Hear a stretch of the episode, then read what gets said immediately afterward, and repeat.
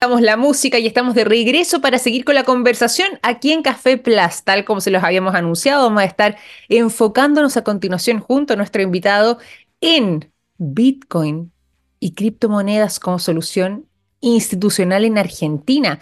¿Qué podría suceder? ¿De qué manera esto también podría impactar? Sabemos que Argentina además ha avanzado muchísimo en esta materia. Bueno, de eso y más. Le preguntamos a quien ya nos ha acompañado anteriormente en el programa, un amigo de la casa, está hoy junto a nosotros, Guillermo Escudero, gerente de alianzas estratégicas globales de CryptoMarket. ¿Cómo estás, Guillermo? Bienvenido nuevamente a Café Plus. Qué gusto tenerte por aquí. ¿Cómo andas, Vicky? ¿Todo bien? Por suerte, todo tranquilo de mi parte. Eh, gracias por, por, la participación, por las entrevistas. Siempre, la verdad que de nuestro lado, acá viviendo en Argentina, un montón de cambios políticos Me imagino. y un montón de, de, de, de, modificaciones en la estructura de nuestro país. Y eso también, quieras o no, afecta mucho a, a todo lo que es, eh, no solo Bitcoin, sino fintech, tecnología digital. Así que bueno, es como con muchas novedades, en general positivas, eh, porque estamos en un país que, que tiende a, a a, la adopción por nuestro contexto. Así que bueno, la verdad que con, con, con novedades, noticias, pero contento de, de, de, los avances en general. Oye, importante porque además, como decías tú, con harto movimiento, pero Argentina también, al menos en todo lo que tiene que ver con el mundo cripto, va eh, más adelantado que otros países de la región. Eh, nosotros lo comentábamos anteriormente con otro invitado y decíamos, bueno, acá quizás eh, hoy por hoy se mira mucho Brasil, pero Argentina viene detrás en este sentido. ¿Cómo es el escenario? ¿Cómo ha sido el panorama? ¿Por qué también destacamos tanto Argentina puntualmente respecto a, a estas posibilidades frente al mundo de las criptomonedas? Mirá, yo no sé si somos eh, a, nivel de, de, Latinoamérica, de Latinoamérica el mm. principal hub de cripto. ¿Por qué? Porque Perfecto. nosotros desde el lado de Crypto Market, imagínate que operamos en Chile, Argentina, Brasil, sí, Colombia, Perú, y es como que tenemos las distintas campanas. Y obviamente también tenemos muchos conocidos del ecosistema cripto, de todo el mundo a nivel global. Y realmente en Argentina uno ve una, un fenómeno que cuesta ver en otros países. Eh, no solo cuando, cuando vas y te das cuenta que hay eventos cripto, dos o tres por semana o cuatro por semana de, de distintas blockchains, de distintas comunidades. El, el, nivel de actividad que en Argentina a nivel cripto es fuertísimo. Mm. Eh, esto ya viene de hace varios años, yo creo que por el contexto que, que, que, Argentina nos toca. No es casualidad, por ejemplo, que los venezolanos también tengan tanta cultura en el mercado cripto. Vos hablás con un venezolano y tiene Cierto. muchísima y digamos, hay una, hay una clara coincidencia en el contexto económico de los países que hace pensar el por qué, cuál es el problema de raíz, porque el, eh, la, la, la, gente busca otras alternativas de obviamente no estar eh, posicionada en un peso, eh, que se evalúa a niveles estratosféricos. Obviamente ya el argentino, el comerciante argentino ya está acostumbrado a, a, a, a la actualización de precios y demás. Es parte de nuestra vida eso, pero realmente eh, acá en Argentina creo que el contexto inflacionario, de suba de tasas de intereses, el contexto político también de, eh, no es menor de, de los mercados eh, que hemos tenido por muchos años bloqueados. ¿A qué me refiero? A tipo de cambio que, por ejemplo, vos si querés ir a comprar dólares no podías ir a comprar libremente. si querías importar tenías que pedir permiso para comprar los dólares para ¿Cierto? pagarle a, al de afuera. Lo mismo si exportás. Si exportás y te pagan de repente dólares de afuera, estabas obligado a liquidarlos por determinado eh, canal bancario. Es como que eh, las, los estados que tienden a, a, ser más controladores de todas nuestras economías generan justamente que el pueblo y las personas busquen alternativas. Y en esa búsqueda de alternativas, o tenés el mercado bursátil o tenés un mercado de Bitcoin que realmente viene a, a, a, a generar una disrupción en, en, en, nuestros modelos económicos, en donde es un modelo muy libertario el de Bitcoin, de no depender de los bancos, de no depender de, lo, de, de los gobiernos, y en ese afán de buscar nuevas alternativas, es como que ahí aparece eh, eh, Bitcoin, y también no solo Bitcoin, las, los famosos dólares digitales, eh, creo que viene mucho por ahí eh, el tema de que estamos tan avanzados, y también el gobierno ahora de turno y el gobierno inclusive anterior es como que se fue avanzando mucho en las, en las partes de marcos normativas, o sea que como Sí. todo eso ayudó a, a un gran avance. Oye, y dentro de ese gran avance que dices tú, eh, ¿dónde es y por qué también eh, pasa este fenómeno con Argentina? ¿Dónde es que están las fortalezas y las oportunidades mejor radicadas como para que eh, siga teniendo este crecimiento tan interesante en ese país en particular? Punto uno, a nivel, a nivel de, de licencias, porque tenemos varias aristas, si lo, lo vemos a nivel de licencias en lo que es Banco Central, eh, o CNB, eh, o WIF, eh, hablando particularmente, o, o, AFIP, que vendría a ser el ente que, que, que, regula los ingresos tributarios, nos encontramos con que, por ejemplo, el BCRA ahora está generando una nueva, una nueva licencia de PSAB, que vendría a ser proveedor de servicios de activos virtuales, que a nivel global también se conoce como licencia VASP, que es Virtual Asset Service Provider.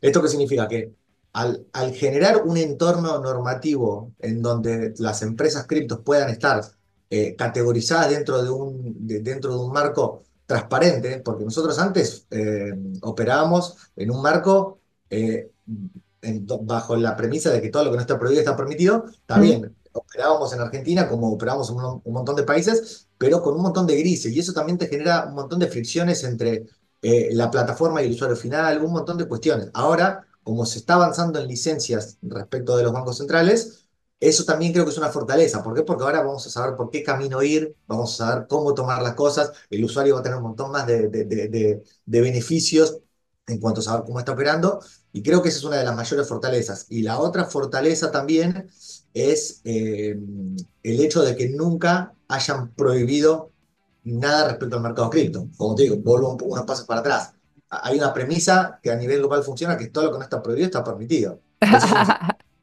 claro. Muchas empresas a nivel global cripto operaban porque, claro, no está prohibido. Esa era la mayor premisa. Y acá en Argentina nunca hubo nada demasiado grave eh, que te diga, bueno, empresas cripto tienen que frenar su operativa. Así que creo que esa fue una, una bondad del, del mercado argentino. Oye, y yo me voy a colgar de un concepto que tú mencionaste en la respuesta anterior y que yo creo que también puede ser clave y esencial cuando estamos hablando sobre todo además de la situación eh, financiera que está trabajando Argentina, la situación económica. ¿Qué pasa ahí con la descentralización? Eh, ¿Cuánto además incide, crees tú, también este fenómeno para que exista este auge o este interés tan grande eh, en el mundo cripto?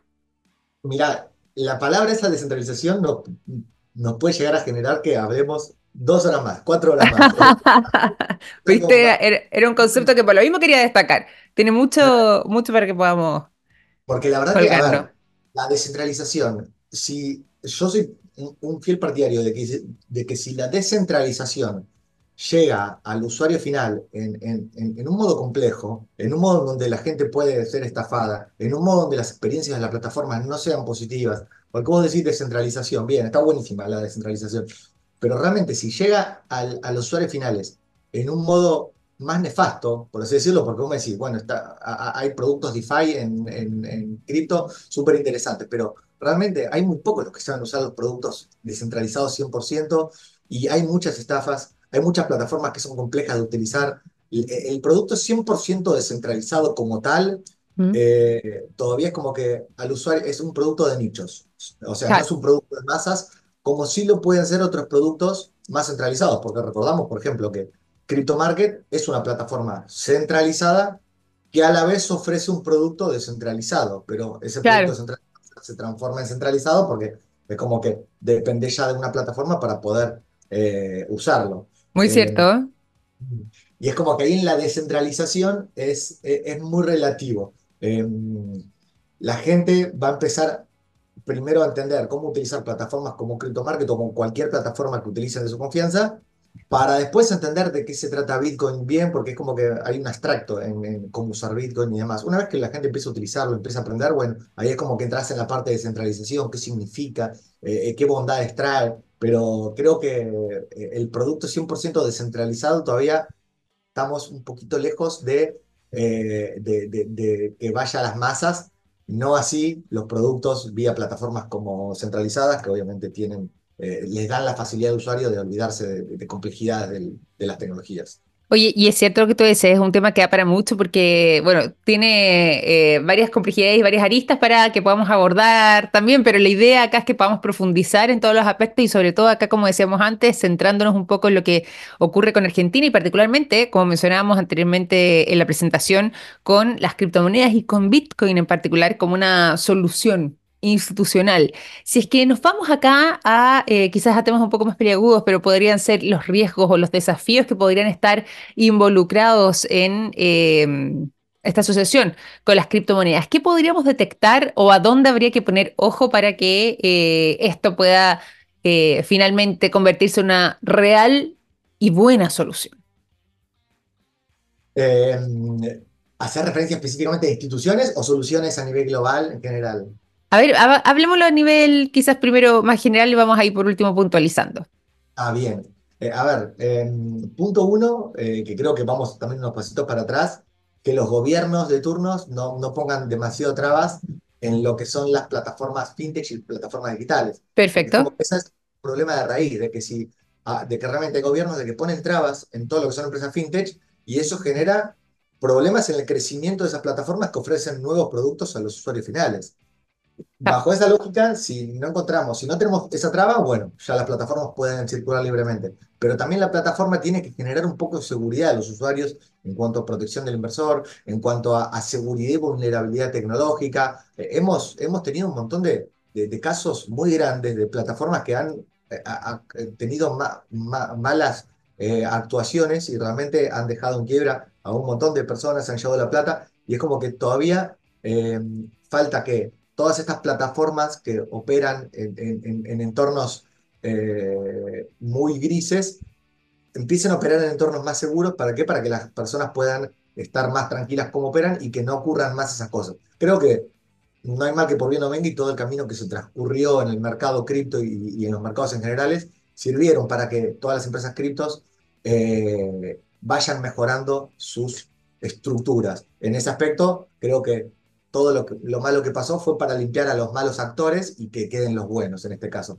Así que creo que eso también es importante, que, que las plataformas sean transparentes hacia con los usuarios y, que la gente esté tranquila en dónde tiene sus fondos. Absolutamente. Algo ahí más que agregar, porque si no, yo ya tengo aquí algo que, que pienso también para que nos cuentes un poco del caso argentino en particular. A ver, a ver, decime, decime. ¿Qué pasa ahí también? Porque tuve una conversación muy interesante eh, hace algunos días atrás con Denise Tinelli, que obviamente tú conoces bien, que acá también es amiga de la casa, ha venido cuántas veces eh, acá representando a CryptoMarket a conversar con nosotros. Y nos hablaba de un tema que eh, quiero conocer también cómo estaba avanzando en el caso de Argentina, Em, que tiene que ver con las regulaciones. ¿Cómo va el tema regulatorio? Porque puede ser o bien una piedra en el zapato o puede convertirse en un verdadero facilitador dependiendo de cómo esté esa regulación planteada. En el caso argentino, ¿qué es lo que, en qué estado están, en qué etapa están y cómo ves tú también los avances que ha habido en materia de regulación? Mira, acá el nuevo gobierno de turno, obviamente eh, liderado por Milei, eh, inclusive Milei es una persona muy pro Bitcoin. Él, él, es libertario de, raíz, eh, no cree en la, en la, intervención del Estado. Es más, él dice que el Estado es el problema, no es la solución.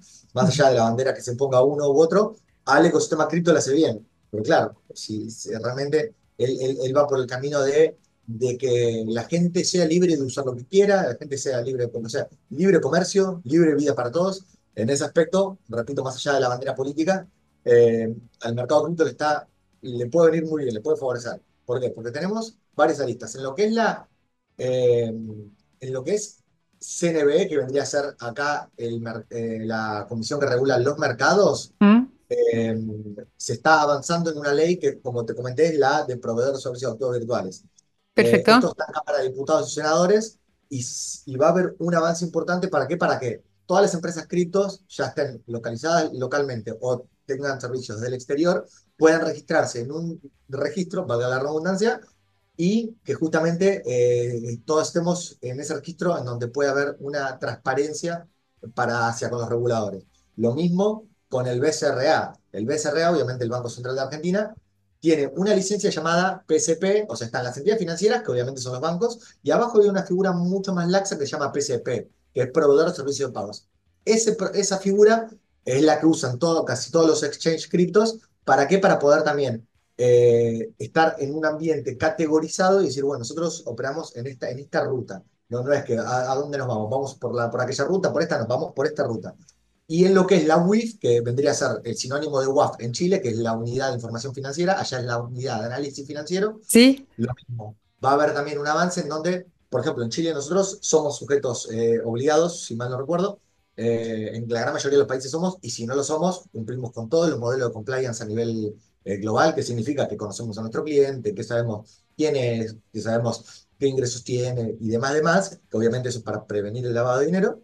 en ese aspecto es como que la UIF Argentina eh, también vamos a poder registrarnos como sujetos obligados con nuestros oficiales de cumplimiento para que si vemos a algún usuario que está operando y no tiene la documentación necesaria, bueno, se hace el reporte de operación sospechosa y demás. Y, creo que es como que se está avanzando, ahí te comenté todas las aristas, se está avanzando todos los reguladores. Y AFIP, por otro lado, que es, vendría a ser el sinónimo de la SEC. En Chile, no, perdón, la SEC. Pero, pero eh, para nosotros la, eh, la, Comisión del Mercado Financiero, ¿no? El CMF. No, esa, la CMF vendría a ser nuestra CNB. Ah, perfecto. A ver, ahí me el, ente que, que, recauda los tributos. No me está saliendo. Ah, como el Servicio de Puesto Interno. SI. perfecto, perfecto. Especialidad SEC de Estados Unidos, eh, el SII. Eh, y por el otro lado, la FIP eh, también ah, tiene algunos reportes, regímenes informativos, en donde varias de las empresas cripto tienen que cumplir regímenes informativos. O sea que hay un nivel de transparencia hacia con los reguladores muy grande y un nivel de intercambio de información bastante grande. O sea, que el que quiere Bitcoin descentralizado, bueno, tendrá que sacarse su propia wallet y, operar sin ningún exchange, porque hoy en día los exchanges tienen 100% eh, carta abierta con los reguladores. ¿Para qué? Para que todas las cosas funcionen bien y no haya ninguna mala actuación. Oye, interesante porque acá además eh, vamos entendiendo también un poco cómo se compone todo este escenario, cómo se compone todo este este mundo cripto, ¿cierto? Y ahí en este caso llevado al caso argentino, pero quería preguntarte también respecto a que, ya que estamos igual dentro de todo iniciando el año, ¿cómo es que se proyecta o cómo ves tú que pueda ser, sobre todo en el caso argentino, la vinculación con el mundo cripto durante este 2024? ¿Va a seguir en aumento? ¿Va a seguir creciendo? Eh, ¿qué, esperas tú? Para mí el panorama 2024 es eh, a nivel global positivo. Recordamos que acá en mm. Argentina, digamos, es como que eh, somos un poroto en el mundo. No, tenemos mayor influencia en una economía demasiado fuerte, digamos. es como que acá, se, acá va a seguir el precio que sigue el dólar. O sea, si Bitcoin mm. sube en dólares, acá va a subir. Eh, eso también ocurre en el mercado chileno, en el mercado colombiano y así sucesivamente. Digamos, el precio de referencia es en dólares y a nivel global. Y en general el volumen, ¿quién lo maneja? Las instituciones de Estados Unidos, de China, de Rusia, de Asia. Eh, es como que el volumen global va por ahí, que es las que mueven las aguas del mercado cripto.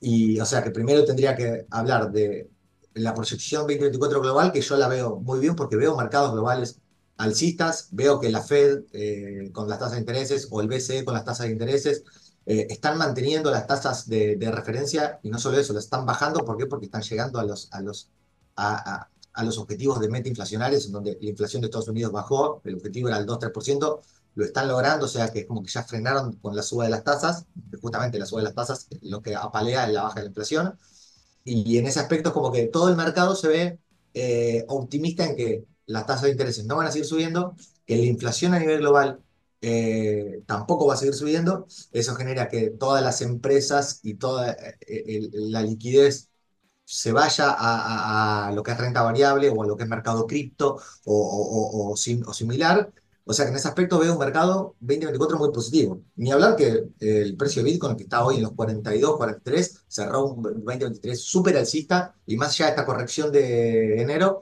realmente hay un mercado muy alcista, no solo por la salida del ETF, sino también por una regulación global que viene eh, en términos positivos, muy positivos. O sea que yo veo un mercado cripto 2024 eh, optimista, que va a estar al alza, y acá en mercado global local argentino también, obviamente, es lo mismo, porque si el mercado global en dólares está al alza, en pesos también va a estar al alza. Es verdad. Es verdad. Y bueno, y eso es una buena mirada, una mirada positiva también respecto a lo que puede suceder en este 2024. Simplemente por una cosa de tiempo, eh, no sé si es que hay alguna idea más que quieras destacar, que quieras que pongamos en, este, en estos pocos minutos que nos quedan sobre la palestra, que pueda ser interesante también, o quienes nos escuchen incluso desde Argentina, eh, que tengan en consideración para este año. Eh, yo obviamente como asesor financiero eh, eh, trato de, siempre dar los mejores consejos mm. de, que Bitcoin es una nueva tecnología, las criptomonedas son una nueva tecnología, eh, hay, que, hay que entender bien y estudiar a dónde pone uno su capital para estar tranquilo, pero creo que la gran conclusión es que siempre tengan su capital diversificado, que no es que pongan 100% de sus ahorros en Bitcoin, ¿por qué? Porque tienen que saber surfear la ola de un mercado muy volátil. Bitcoin realmente sirve para un montón de cosas, más allá de la inversión, porque uno siempre habla del precio, del precio, del precio. eh, yo tengo mi economía bitcoinizada porque yo creo, yo lo entiendo así, y yo ahorro para, que para mi jubilación, para comprarme un terreno, para comprarme mi propiedad, para comprarme un auto, cualquier cosa, pero con un objetivo claro. Y realmente eh, Bitcoin es, va mucho más allá de la inversión, que esa es la mayor conclusión. Eh, va, va a entender que hay, hay un mercado distinto en el que uno puede confiar, en vez de confiar del dinero fiduciario que emiten los gobiernos, de confiar en Bitcoin. Y realmente para mí es una tecnología maravillosa, o sea que creo que la mayor conclusión y lo que más siempre comento es que eh, traten de, leer. Tenemos a, nuestro San Google que nos da toda la información. cierto, cierto. Por ahí. Igual en CryptoMarket tenemos muchos tutoriales, tenemos mucha información, tenemos un canal de chat en donde les podemos atender y podemos explicar un montón de cuestiones y que creo que lo primero y principal es que traten de entender Bitcoin y si entienden Bitcoin, no tengo duda que van a terminar comprando, aunque sea una pequeña partecita. Absolutamente. Bueno, la información es fundamental, ¿cierto? Como decías tú, eh, en general en la vida, pero para este caso también en particular quienes quieran eh, comenzar quizás a invertir o quienes ya están en esto, bueno, informarse es lo, esencial. Eh, hay distintos canales, pero volver a recordar también que cualquier cosa, ahí están las redes sociales muy activas de Crypto Market y bueno, directamente poder visitar el sitio web Crypto MKT, donde están ahí alojados y también puedan conocer un poco más de la manera en la que han venido trabajando desde Crypto Market. Te quiero agradecer también por esta conversación, se nos ha pasado muy rápido, estaba muy interesante poder entrarnos además en el mundo Bitcoin, en el mundo cripto y bueno, conocer también en parte eh, todo lo que tiene que eh, ver con Argentina puntualmente y cómo estaba avanzando eh, en ese sentido todo por allá. Te doy muchísimas gracias, Guillermo, por esta conversación. A vos, Vicky, te agradezco el espacio, el tiempo, siempre las charlas lindas que tenemos con ustedes, así que siempre disposición y, y un gusto de nuestro lado. Encantado nosotros también, así que ya esperamos que este 2024 te tengamos harto aquí también por el programa. Muchas gracias, un abrazo grande hasta allá. Chao, chao. Guillermo Escudero, gerente de alianzas estratégicas globales de Crypto Market, conversando con nosotros durante esta mañana en Café Plus. Seguimos con más programa, seguimos también con buena música, los dejamos a continuación con el mejor rock en nuestro programa.